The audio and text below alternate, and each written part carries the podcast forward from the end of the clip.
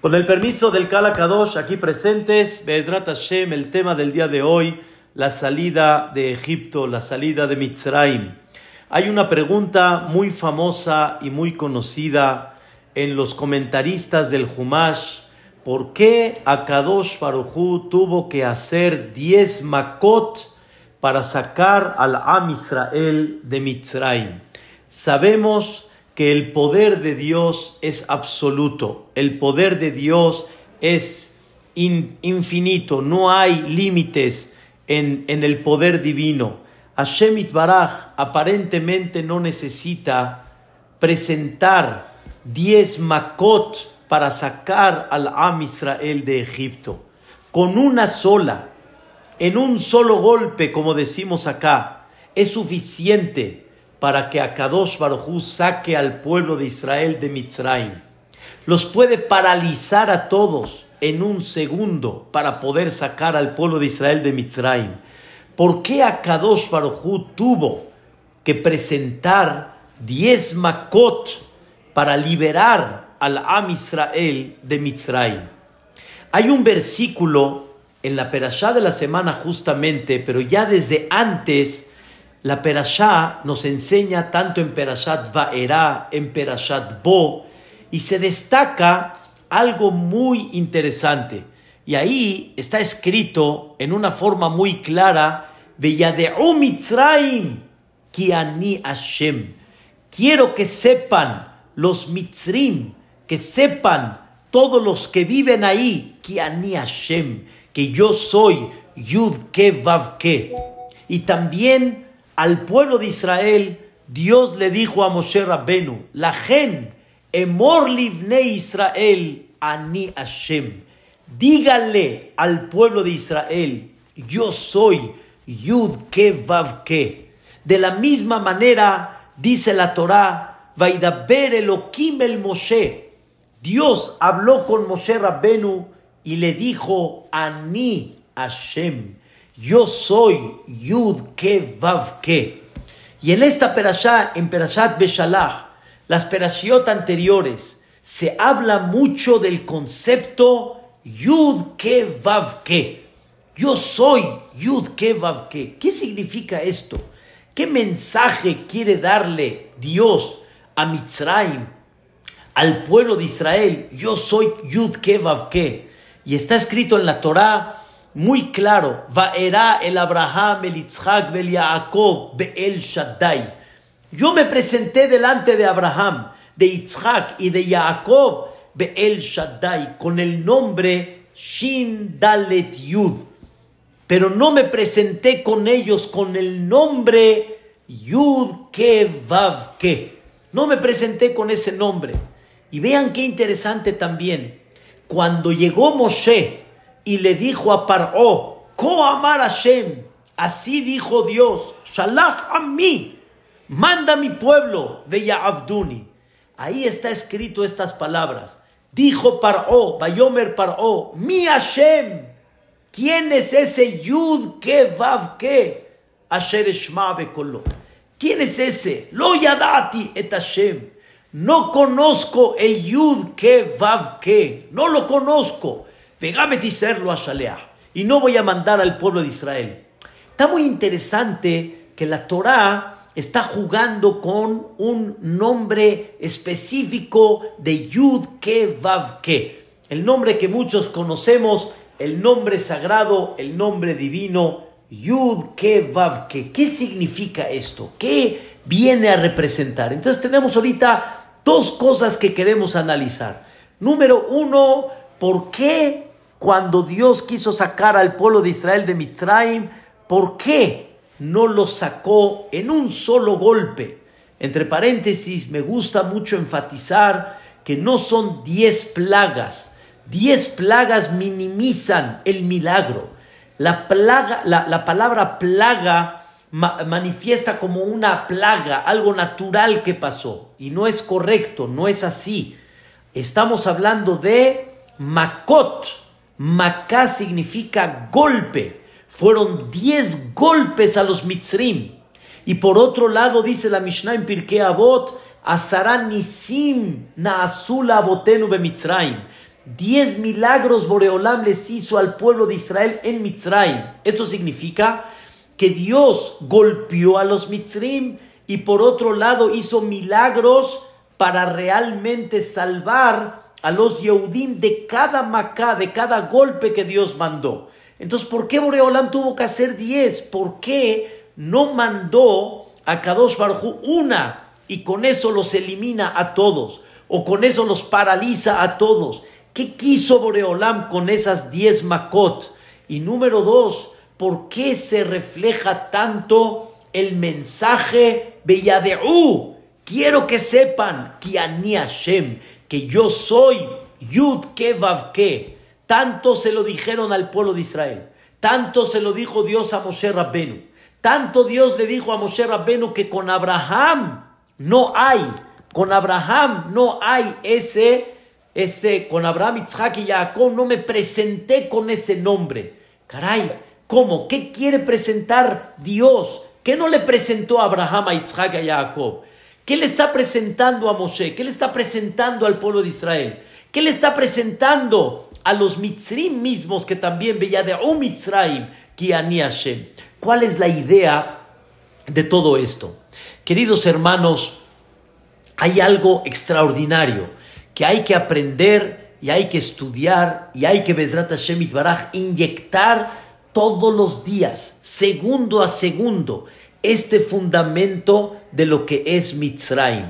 Y aquí, Vedrat Hashem, queremos empezar Y quiero nada más decirles algo interesante. Y de veras es muy interesante. Cuando se presenta Dios al principio de Bereshit hasta Paró, el nombre que se utiliza es el nombre Elohim. Ustedes pueden ver, pueden ver aquí en Shemot lo tenemos acá, es increíble, dice el Pasuk, Batirena amialedot eta Elohim. Temieron las parteras eta Elohim.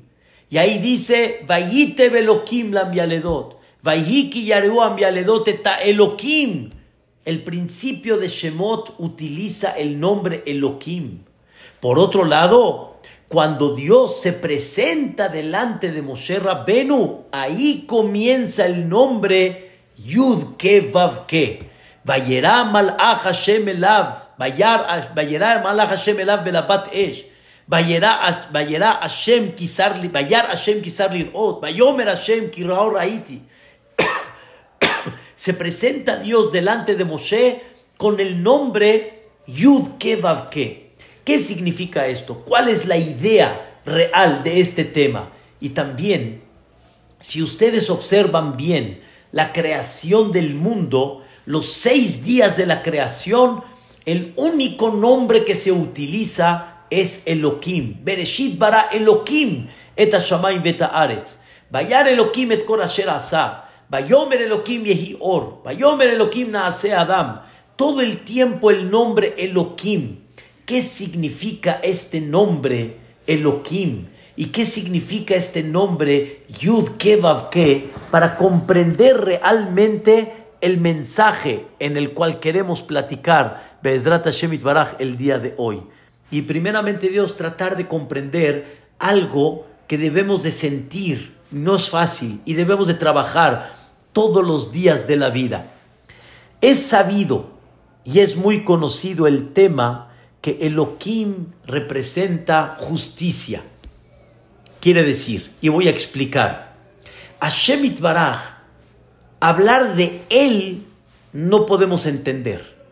Hablar de Él no hay forma de poder captar Mihu, quién es Él, porque realmente Hashem Baraj está fuera de nuestra capacidad mental de entender. Y no nada más fuera de nuestra capacidad mental, sino también de los malachim también de los ángeles y de todos los que podamos entender que son tan grandes y elevados espiritualmente, no pueden lograr comprender mi hu, quién es él. Y por eso decimos nosotros, Kadosh, Kadosh, Kadosh. Kadosh, Kadosh, Kadosh significa, a Kadosh Barhu es apartado. Kadosh viene de la viene, más bien dicho, la traducción de la palabra Kadosh es apartado. No lo puedo entender. Y decimos tres veces para manifestar. Él es apartado de nosotros, Él es apartado de arriba y Él es apartado de cualquier ser viviente. No hay manera de poder comprender mi hu. Pero si podemos, y Hashem Itbaraj nos permite entender quién es Él en la conducta que vemos en esta vida. Hagan de cuenta, para que me entiendan, hagan de cuenta que una persona dice, necesito un licenciado. Se presenta una persona, yo soy licenciado, ay, qué bueno. Necesito un contador, se presenta el mismo. El mismo licenciado se presenta como contador. Ay, muchas gracias, ahí está el contador. Necesito un doctor, se presenta el mismo. Yo también soy doctor. Caray, se, necesito un arquitecto, se presenta el mismo y la hace de todo. Licenciado, contador, doctor, arquitecto. Y yo le pregunto a él, bueno, ¿qué título tienes tú? ¿Quién eres tú? Yo soy licenciado, arquitecto, contador, doctor. Yo soy todo el paquete, yo soy todo. Dios se presenta en esta vida, lo vamos a decir así, de mil y un maneras. Y a Kadosh Barujú, ¿qué es? ¿Qué es? El creador. ¿Qué es? El misericordioso. ¿Qué es? El juez. ¿Qué es? El que reparte Parnasá. ¿Qué es? El que da la vida. Él se presenta de mil y un maneras y nosotros no podemos calificar quién es, pero sí podemos nombrarlo bajo la conducta que se refleja en esta vida. Se refleja con misericordia, se refleja con generosidad, se refleja con justicia. Y según cómo se refleja, ese es su nombre. Hoy se condujo con Elohim, Hoy se condujo con justicia. Otras ocasiones se conduce con misericordia. Otras ocasiones se conduce en una forma muy oculta. No, no captamos, no, no lo vemos. Y así tiene muchos nombres, Elohim, Yudke, Vavke, Shakai, Tsevakot, etc. Aquí viene el secreto, aquí viene el punto esencial. Elohim significa la parte muy oculta, la parte muy oculta. ¿Saben qué significa Elohim? No nada más el juicio, sino algo más profundo. Elohim significa la naturaleza. La naturaleza significa Elohim. Eso significa Elohim. La naturaleza. Que hay una naturaleza, escuchen bien, que son las, los seis días de la creación, una naturaleza que el mismo Dios te dice, la naturaleza se le respeta. Y no puedes tú jugar con la naturaleza. Si te comes un veneno, te tomas un veneno, te mueres. Barminan. Si haces juego con el mar y las olas, te vas a ir. Y si te vas a cruzar o te vas a tirar del décimo piso, te vas a ir. A la naturaleza se le respeta. Hay una naturaleza. Y esa naturaleza se le considera en conceptos profundos en los libros Elohim. Elohim, por eso dicen Teba, Gemataria Elohim. Naturaleza es el mismo valor numérico de Hateba, el mismo valor numérico de Elohim. Quiere decir, el concepto Elohim manifiesta la parte oculta. Oculta significa la parte que tú ves que así es Así tiene que ser. Así es. La naturaleza. Así es. Rabotai, esa naturaleza, esa naturaleza es la que hasta el día de hoy la gente piensa, pensamos, que existe por sí misma, que tiene un sostén por sí mismo, que no hay manera que esa naturaleza se cambie. No puede ser otra cosa. La naturaleza es la naturaleza y punto. El sol, el sol. ¿Quién puede dominar el sol? La luna, las estrellas, el cielo, arriba. ¿Quién puede dominar todo eso? No hay forma. Por eso, queridos hermanos, Paró, aquí llego al punto esencial. Paró, de alguna manera, logró con su imperio, logró tener un poder en esa naturaleza. Pero obviamente todo dentro de la naturaleza. Había brujería, había idolatría, habían muchas cosas que Paró conocía y Paró dominó esa naturaleza, pero obviamente todo dentro de las reglas de la naturaleza. Y eso es Elohim. Eso es Elohim.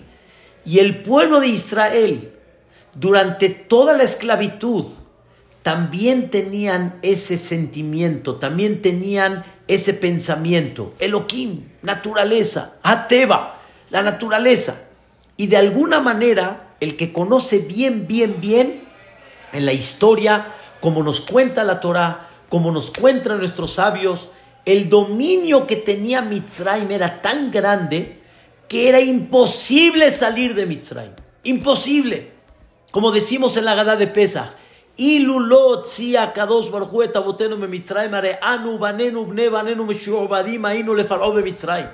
o sea, no había forma de salir. No tengo la idea cómo. El control de Paró era tremendo. Habían fieras que eran los guardianes del palacio de Faraón. Cualquiera que se quería acercar lo devoraban. No había forma de salir del país. Había un control quien entraba al país. Era una cosa increíble lo que tenía Paró. Y por eso, Paró, cuando llegó Moshe y le dijo, Koamar Hashem, así dijo Dios. ¿Qué le dijo Paró? Mi Hashem. ¿Quién es ese Yud Kevav que, que ahorita les voy a explicar? ¿Quién es ese? O sea, ¿quién me va a decir qué voy a hacer? ¿Quién me va a decir que me tengo que doblegar delante de él? Me tiene que demostrar que tiene un poder por encima de lo que yo conozco. Y eso no existe, dijo Paró. No existe. Es como si yo les digo ahorita que el hombre va a volar. No existe, no hay forma. Es como si les digo ahorita eso que hoy en día la fantasía de Marvel y las guerras de la galaxia y todo, no existe. No existe, dice Paro. No hay forma, no hay manera. Mi Hashem. ¿Quién es ese Yud Kevavke? Y ahora sí, queremos entrar en el tema, Rabotai. Yud Kevavke significa no nada más el tema que muchos conocen, que Dios se refleja con misericordia en este mundo. Eso es Yud Kevavke, la misericordia divina. Vamos a decir algo más profundo. Yud Kevavke es el nombre que refleja que Dios mantiene esa Él la creó, número uno, y Dios la mantiene cada segundo.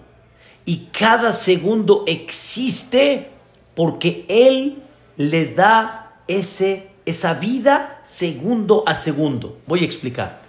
Número uno, no hay que esa naturaleza tiene existencia por sí misma. Bereshit bara. Boreolam creó. Creó significa que no existía. Y si no existía, no existía. Y después de que Dios la creó, no existe por sí misma. Porque si por sí misma no existe, al crearla, Dios tiene que darle esa energía para que exista. Y escuchen bien, no es, no es profundo, pero es una cosa, es profundo, pero es una cosa muy clara. El Zohar Akadosh habla mucho del orot, luces. Todo el tiempo ustedes pueden ver en muchos conceptos del Zohar, habla mucho concepto de la luz, la luz. Y cuando se habla de Dios, se habla de Or, Or Barur, Or Metzuzah, Or Zakuv. Se habla mucho de la luz. ¿Qué significa la luz, Rabotai? Cada segundo de luz que hay es nueva, no es una luz de antes. Cada energía que hay es nueva, tanto en la electricidad como en el gas. Cuando yo prendo un gas, cada fuego que yo veo se ve como que es el mismo, pero no es el mismo es cada vez segundo, es uno nuevo, por el gas nuevo que hay, por el aceite que hay, por la electricidad que hay. Cada energía es nueva. Ese es el concepto de luz. Igualmente el mundo también es exactamente igual. El mundo cada segundo existe porque hay un ser supremo que es Boreolam que le da luz le da mantenimiento, no mantenimiento, le da existencia a esa naturaleza todo el tiempo.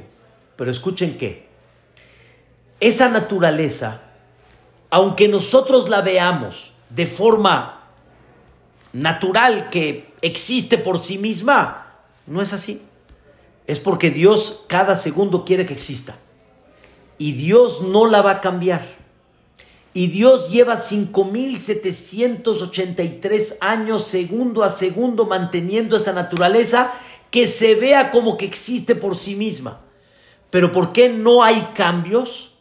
Porque si no hay una naturaleza que existe cada segundo por sí misma, nadie se puede desenvolver en la vida. Nadie se puede desenvolver. A ver, Benjamín, ¿cómo vamos a crecer en la vida si de repente esta mesa no es mesa? Si de repente la silla ya no es silla. Si de repente quiero escribir algo y no puedo escribir porque se convierte en cartón. Y de repente quiero tomar agua y de repente se convierte en sangre. Pues no puedo vivir. Para que yo me desarrolle, para que yo pueda avanzar, para que yo pueda crecer, para que pueda estudiar, para que se pueda trabajar, para que se pueda construir, necesitamos una naturaleza que esté mantenida todo el tiempo. Hagan de cuenta, hoy en día tenemos internet, tenemos luz, tenemos computadoras, pero si no hay una central que mantenga esa luz segundo a segundo, se desintegra todo, se desintegra todo. Es lo que está pasando ahorita en Estados Unidos, lo Alenu Barminan, cortes de luz por temas de, de, tormentas, de vientos Barminan y de todo tipo de cambios climáticos. De repente se, se va la luz, ¿qué se va? Barminan. No hay calefacción, no hay internet, no hay teléfonos, no hay este, entonces no puedes avanzar, no puedes vivir.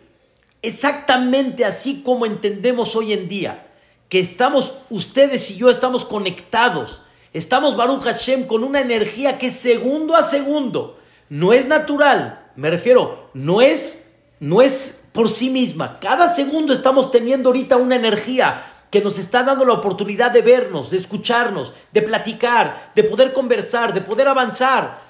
El, la naturaleza sí es. Eso Paró no lo creía. Y eso el Am Israel también no lo podía entender. Y eso se llama Yud Ke ¿Saben qué es Yud Ke Viene de la palabra Jove, Mehave. Mehave quiere decir es el que le da la existencia cada segundo a ese tema. ¿Qué dijo Paró? No es cierto. No puede ser. Eso no existe.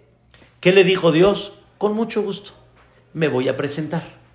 Con mucho gusto. Me voy a presentar y te voy a demostrar, escuchen bien, que yo soy Yud Ke que yo mantengo cada segundo esa naturaleza. Le dijo Paro, ¿a poco? Ah, no puede ser. Le dijo con mucho gusto. ¿Cuál fue la primer macá que le mandó? ¿Cuál fue la primer macá? Dam, sangre. Esa sangre que le mandó Dios, de repente se vio un fenómeno, ¿no? Vamos a decirlo así, un fenómeno. El mitzri que tenía sangre el Yehudi que tenía agua. Bueno, ¿es sangre o es agua? Si el Yehudi la toca, es agua. Si el Mitzri la toca, es sangre. ¿Sabes qué? No la vamos a tocar. Ni uno ni otro. Vamos a poner un bote en medio, agua, y el Mitzri va a tomar de ahí y el Yehudi va a tomar de ahí. El Yehudi que tomaba agua. El Mitzri que tomaba sangre. No entiendo. Eso no es. La respuesta es, no es y sí es. No hay agua que exista por sí misma. En el momento que yo decido que no es agua, y si es, lo es y no lo es. En el momento que yo digo es sangre y es agua, es sangre y es agua a la vez. Porque el que, el que da, el que, el que, el que le da la existencia de esa naturaleza, de esa consistencia, es el creador. Y en el momento que el creador quiera cambiar, lo va a hacer. En el momento que el creador diga no es, no lo va a hacer. Entonces no es un tema que existe por sí mismo. ¿Qué Dios demostró en Mitzrayim? Demostró el es Yud que Vav que. No hay algo que exista por sí mismo. Y quiero que Am Israel sepa y quiero que Am Israel vea con ojos abiertamente quién es ese Yud que. Abraham, Yitzhak, Jacob, sí lograron ver cosas increíbles, lograron ver cosas milagrosas, pero nunca se presentó Dios tan abierto como la salida de Egipto. Y por eso dice la Torah, Ushmi Hashem, mi nombre Yud Kevav Ke, donde demuestro mi poder absoluto. Todavía no se los enseñé a ellos en una forma abierta y tan clara. Aunque Abraham lo vio cuando lo metieron a la hoguera. No se quemó. ¿Cómo? No hay forma. El fuego quema. La respuesta es el fuego quema y no quema. Quema cuando él quiere y no quema cuando él no quiere. Eso es. Eso se llama Yud Kevav Ke. Por eso, queridos hermanos, si observamos bien, y aquí viene el tema increíble, Dios no quiso sacar nada más al Am Israel de Mitzrayim, sino Dios quiso sacar a Mitzrayim del pueblo de Israel. La filosofía de Mitzrayim, Dios se la quiso sacar al pueblo de Israel. O sea, el pueblo de Israel estaban metidos en esta filosofía. Y Dios quiso enseñarle al pueblo de Israel y quiso manifestarles para que se lleven un mensaje para toda la vida. Ustedes son el pueblo del milagro. Ustedes son el pueblo que van a reflejar que hay una presencia divina que se llama Yud Kevav Ke, que esa presencia manifiesta que delante de él no hay naturaleza, delante de él no hay imposible. Delante de Él no hay nada que se pueda enfrentar, porque Él es el quien mantiene todo eso. No hay quien pueda en contra de Él. Paró lo retó. Paró lo retó. Y muchos, quiero que entiendan este tema y es muy importante. Paró aparentemente, mucha gente dice, bueno, qué terco era, hombre. ¿Cómo Paró no entendió? como dicen, como decimos acá, no entendió por las buenas, no entendió por las malas. Escuchen la respuesta, Rabotai. Paró trató de medir hasta cuánto llega el poder divino. Paró no fue un terco nada más. Paró quería ver y aguantar y realmente corroborar hasta cuánto llega ese poder divino. Paró, puedo aguantar una más, aguanto. Y me voy a recuperar después y tal vez me tarde unos años en recuperarme. Pero demostré que Él tiene un límite. Demostré que Él tiene al fin y al cabo un freno. Tiene al fin y al cabo algo que ya no puede hacer más. Y Paró se dio cuenta en la partida del mar. ¿Y qué dijo Paró al final? Mi hija moja. ¿Quién es como tú? Baelim. ¿Saben qué es Baelim? Él, Él significa el poder, el más poderoso que hay. Mi hija moja, ¿quién es como tú? No hay, mafimitlo, no hay. Y Dios le dijo a Paró y se lo mandó a decir con Moshe Rabbenu. Quiero que sepas, Paró, que si te estoy dejando en vida y te pudiera haber liquidado así rápido, te estoy dejando en vida man Saper Shemi Bejola Aretz, para que cuentes mi nombre. ¿Cuál nombre? Que quien mantiene la naturaleza, quien le da existencia a la naturaleza, quien le da vida a la naturaleza cada segundo, soy yo. Y por eso en la tefilá lo decimos todos los días. Amhadesh betubo bechol yom tamid maase bereshit. Amhadesh quiere decir el que renueva todos los días la creación del mundo. Es como el or, como les expliqué, es como la luz. Kaamurle ose orim gedolim. Ose es en presente. ¿Cómo en presente? Le asa. El que hizo las luminarias. como el que hace? La respuesta es, no hay el que hizo. Baruch Omer de Ose. Baruch Ose Bereshit, como decimos en Baruch Sheamar en presente, todo el tiempo Él está manteniendo. Pero no lo vemos así porque Dios se esconde en esa naturaleza y ese es Elohim, se esconde adentro, no quiere publicarse y obviamente que esa naturaleza se lleva a cabo de esa manera. ¿Para qué? Para que haya un orden en la vida. Y Dios le demostró al pueblo de Israel hasta qué grado llega su poder absoluto. Y por eso Dios dividió las diez makot, las dividió en tres grupos. Como muchos habrán escuchado y lo, lo, leen en la Gada de Pesach. Rabbi Yehuda allá no baem simanim. Rabbi Yehuda dividía las plagas en tres grupos. Detzach, Adash, Be'ahab. Detzach, Dam Tzefardea Kinim. Adash, Arob Deber Shehin. Be'ahab, Barad, Arbe, Hoshech y al final Bejorot. ¿Por qué Rabbi Yehuda lo dividió en tres? Ustedes pueden observar y vean, está muy claro en la Torah. Al principio, Dios le dijo a Moshe, ve con Paró al río Nilo. Y le vas a decir, Koamar Hashem, y si no, te voy a, te voy a mandar la Macá de Dam. La segunda le dijo, ve al palacio. En las dos primeras no hizo caso. La tercera fue un golpe sin advertencia. Kinim. En la primera de Arob, igual, ve al río Nilo. Deber, ve al palacio. Shehin no hizo caso, la, lepra se la mandó directo, sin advertencia. Y el tercer grupo, Barad, ve al río Nilo y dile a Paró. Después no hizo caso, en la agosta, ve al palacio. Y en la última, sin advertencia, Hoshech. Quiere decir, hubieron tres makot en el río Nilo, advertencia, tres makot en el palacio y tres Makot sin advertencia. Las primeras tres, río, palacio, no hiciste caso, directo. La tercera. La cuarta, quinta, sexta igual. Séptima, octava, novena, exactamente igual. ¿Por qué? ¿Por qué se dividió así?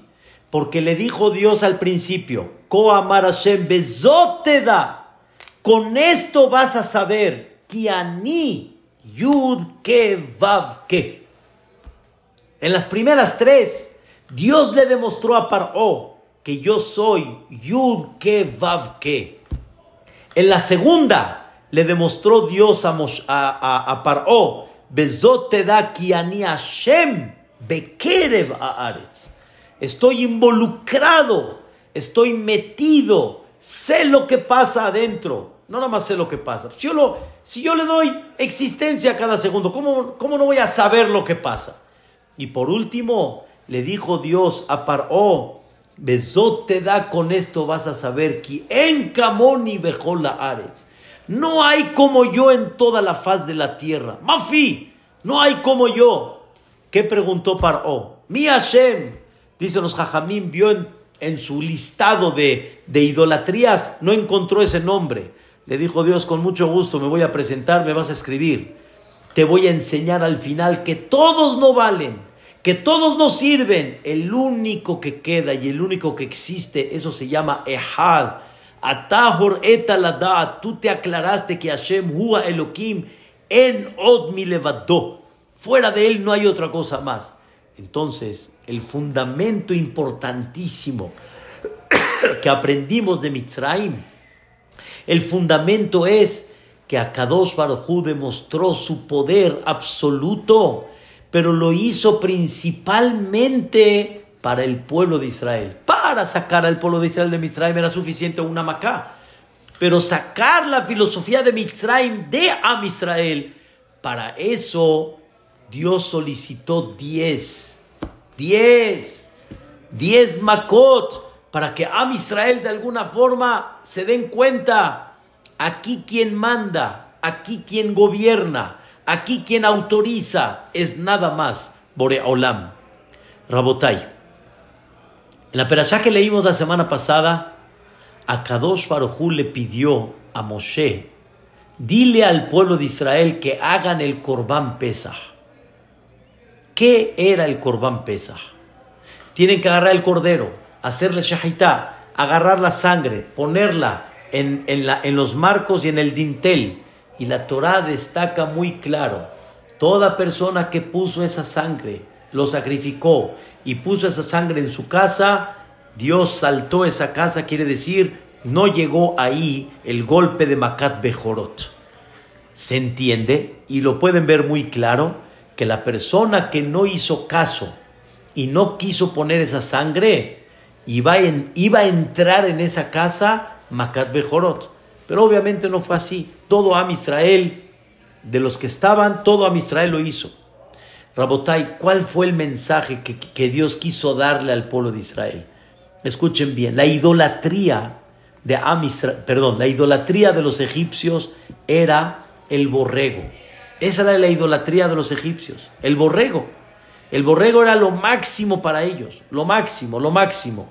Imagínense ustedes que aquí en México la persona vaya al zócalo capitalino y en la independencia, donde está lleno de mexicanos, la persona agarre la bandera de México y la queme delante de todos.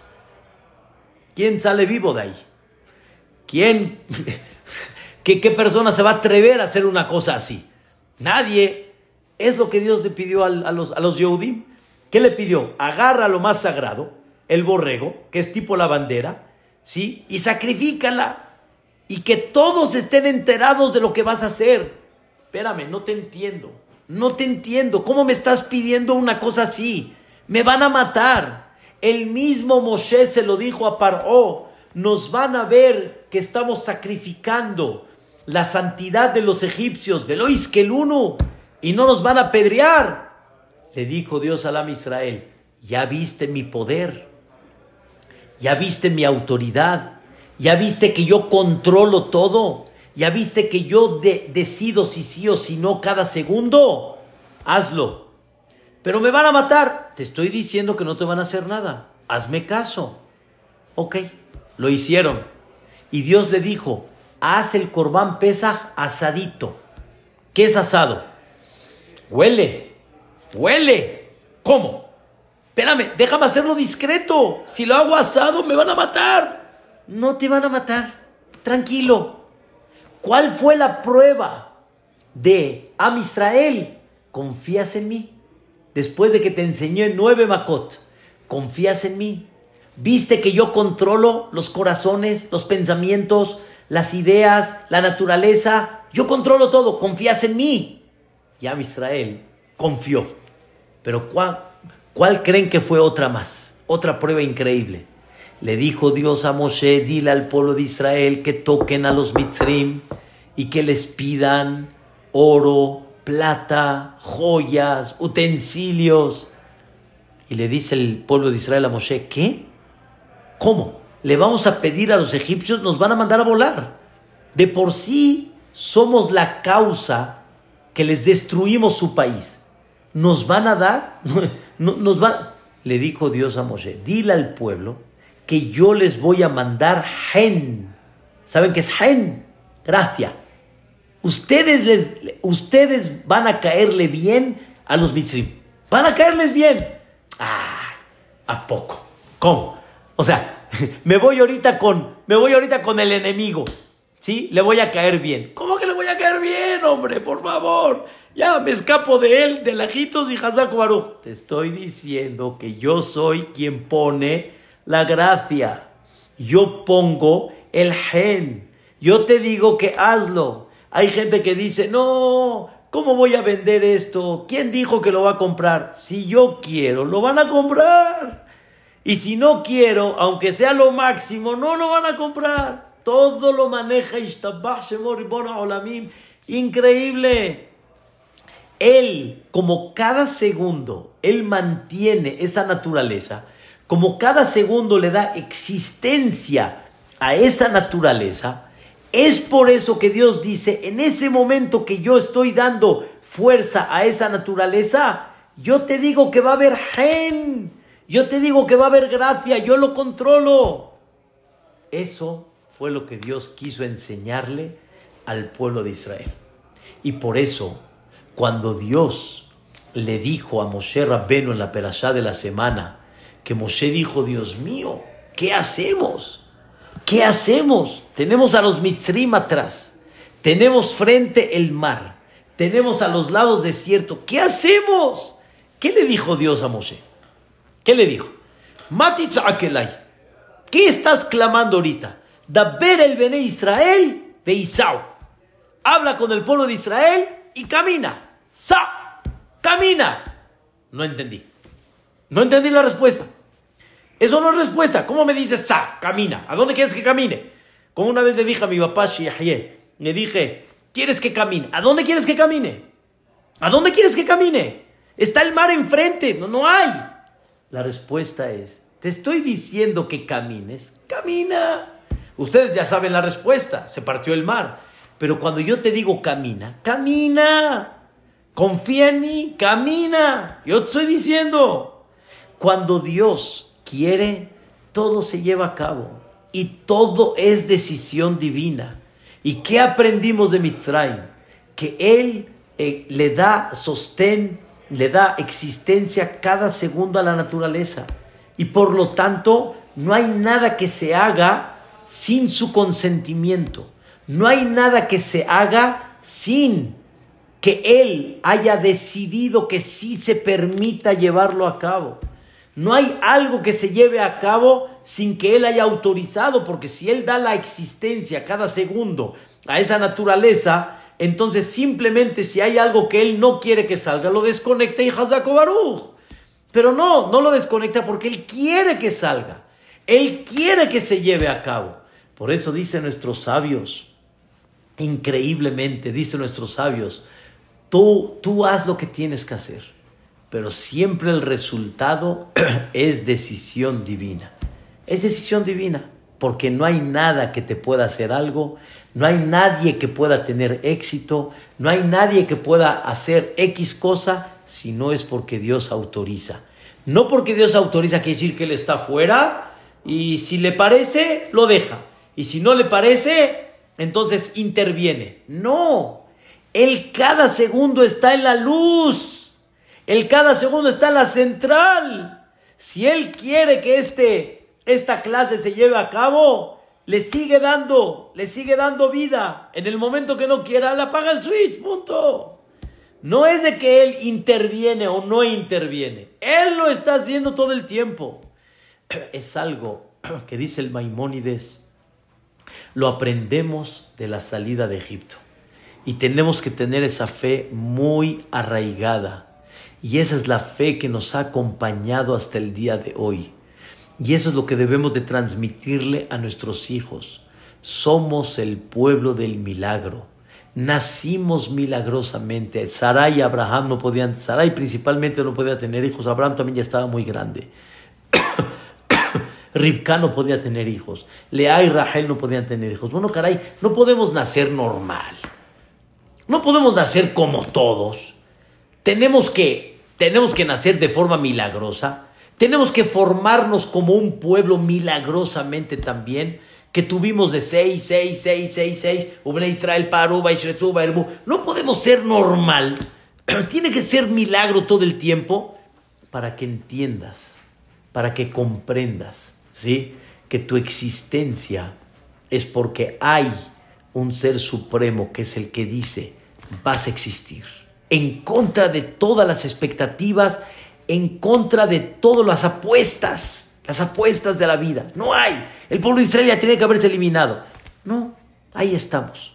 Y Akadosh Baruj quiere que, que, que podamos mantener esa educación de que Akadosh Barhu es Yud Ke Vav Ke. Y entonces la persona vive de otra forma. La persona vive de otra manera. La persona entiende que lo que haga no va a servir si Dios no quiere. Cuando Dios quiere, las cosas van a caminar. Dios, Ishtabach quiere que comprendas que hay una misión en la vida. Quiere que comprendas que el lugar donde tú estás parado es sagrado y es un objetivo y es un propósito y está contento en el punto donde tú estás cuando hagas las cosas como debe de ser. Todo Ishtabashemo es esa. Por eso entendemos muy bien Birkota Shahar. ¿Cómo decimos en Birkota Shahar? Pokeah Ivrim. Quien le da la vista a los quienes están ciegos. Perdón, ¿de quién hablas? Baruch Hashem vemos, bendito Boreolam. Baruch Hashem vemos. Pokeach Ivrim, ¿le das vista a los ciegos? Perdón, ¿a qué ciegos te refieres? La respuesta es, es que no estás entendiendo, no hay una naturaleza por sí misma. De naturaleza es como el gas. Es como el aceite. Si no hay, no hay. No ves. Si no hay, no existe. Dios nos está dando vista cada segundo. No es de que gracias que la tenemos de naturaleza. No. Todo el tiempo te la está dando. Matira Surim. Zokef Kefufim. Malbish Arumim. Es una belleza comprender este concepto en este término como el que estamos hablando. Y eso, es lo que, eso significa la grandeza de la salida de Mitzrayim. Por eso la salida de Mitzrayim tiene mucho que dejarnos. Por eso la recordamos todos los días, en la mañana y en la noche. Por eso la salida de Mitzrayim es el eje central, central de la vida de un Yehudí. Y por eso Dios cuando se presentó delante de todo el pueblo de Israel en el monte de Sinaí, lo primero que dijo, Anoji Hashem lo queja, yo soy Dios, tu Dios, me eres Mitzrayim, que yo te saqué de Egipto. ¿Qué quiere decir? Te enseño y te enseñé quién soy yo. Y de ahí en adelante, vean el resultado, vean lo que Am Israel ha vivido. Tenemos que aprender a vivir con este sentimiento de Yud Kevav Ke. Y Dios presentó diez Makot para inyectar en el Am Israel, para platicarlas de Pesaj en Pesaj, para llevarnos esa fe, para no desilusionarnos en ningún momento, para nunca sentirnos de que hay callejón sin salida, para no sentirnos afligidos si las cosas no salen, porque hay uno que decide si sí o si no, y si no quiere que salgan es porque él quiere que no. Y todas las cosas que van pasando en la vida, cuando entendemos y metemos a la Shejinah, eso es Rabotai, Yud Kevavke. Y es lo que Dios espera de nosotros. Sé esa carroza que carga a la Shejinah. Entiende quién es aquel que dirige. Me da mucha pena, es mucho dolor, pero según como trae el comentarista Rashi, una parte muy importante de Am Israel no quiso, no quiso salir de Mitzrayim. No quiso salir. No quiso salir no quisieron cambiar, no quisieron creer, no quisieron comprometerse, no quisieron entender este secreto de la vida. Y a Am Israel que salió, demostró hasta el día de hoy, aquí estamos. Aquí estamos, porque somos el pueblo de Yud Ke Vav Ke. Somos el pueblo que demuestra la existencia divina, la presencia divina, el poder absoluto divino. Y con esto entendemos todo el tema que se llama tefilá. ¿Qué es tefilá, queridos hermanos? ¿Qué es tefilá? Tefilá no es un requisito. Tefilá no es una mitzvah así nada más como tefilín. Tefilá significa vienes a reconocer el poder absoluto divino. Vienes a reconocer quién maneja, vienes a reconocer quién mantiene y quién le da existencia al mundo. Y por lo tanto, tú me das inteligencia, y por lo tanto, tú me das salud, y por lo tanto, tú me das la parnasá. Señoras y señores, la persona que necesita pide tefilá. ¿Para qué pides tefilá? Sé realista. Si quieres vender, sonríele al cliente, preséntale buena mercancía, enséñale bien los muestrarios, sé honesto, ¿Por qué tefilá? Ay, quiero pedir tefilá para que sea niño. Quiero pedir tefilá porque da con es niño para base niño porque a la Y y la X se junta ya, y es niño y punto, ya así es. No. Nosotros cuando pedimos tefilá demostramos que hay un yud kevav ke. Y aunque los pronósticos digan que no es así, las cosas van a cambiar. Como platicamos de mi cuñado Ham Abraham Michan, que le dije al doctor. El doctor mismo me dijo, el doctor Salas me dijo a mí, ay rabino, si es un milagro, pues ya, ¿para qué van al doctor? Ya, todo es milagro, ya, ¿para qué van al doctor? Le dije, vivimos como Dios nos pide dentro de esa naturaleza. Pero cuando hay situaciones que hay pared, hay un yud kevav que, que cuando dice sí, aunque usted diga no, él dice sí. Así es. Y todo puede llegar a pasar. Y nunca vamos a levantar las manos. No nos vamos a, a afligir tampoco y vamos a aceptar muchas cosas sabiendo que Él es quien toma la decisión. Esto, Rabotai, nos da un mensaje extraordinario increíble. Y es lo que Dios quiso que aprendamos en la salida de Egipto. No hay salir de Egipto, hay sacar a Mitzrayim de cada uno de nosotros, sacar esa filosofía y demostrar, mira lo que hemos hecho hasta el día de hoy, porque hay un Allah, como dijo Ham Shaul, mi jabruta de, la, de, toda la vida, mashallah, mashallah, o sea, es de él, él, él, todo viene de él. Y entonces así la persona va a salir. Que Bedrat Hashem, Dios nos permita ver su mano y que podamos sentir como cada segundo de existencia es nada más Él. Al Hayenu Amesurim Beyadeja, al Nishmotenu Apekudotlach. Muchas gracias y que veamos siempre Nisim Flaut. Amén, amén, Yaakov Nakash. Gracias, gracias, gracias por tan hermosa enseñanza, por enseñarnos cómo salir de Misraim y cómo entender que todo y cada paso y cada segundo y cada movimiento de un dedo es Hashem Baraj. Gracias por enseñarnos lo que es Ashahá Pratit, a saber que cada hojita y cada ramita que cae de un árbol es porque Hashem lo dijo y no por otra cosa. Gracias por enseñarnos a que cada uno cómo salir de Misraim y cómo ser mejor.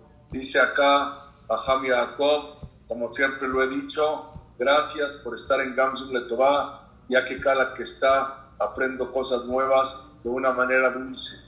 Wow, Faham, Hazaku Baruch, qué shiur tan hermoso. Hoy sentí que salí de Mizraim, dice aquí.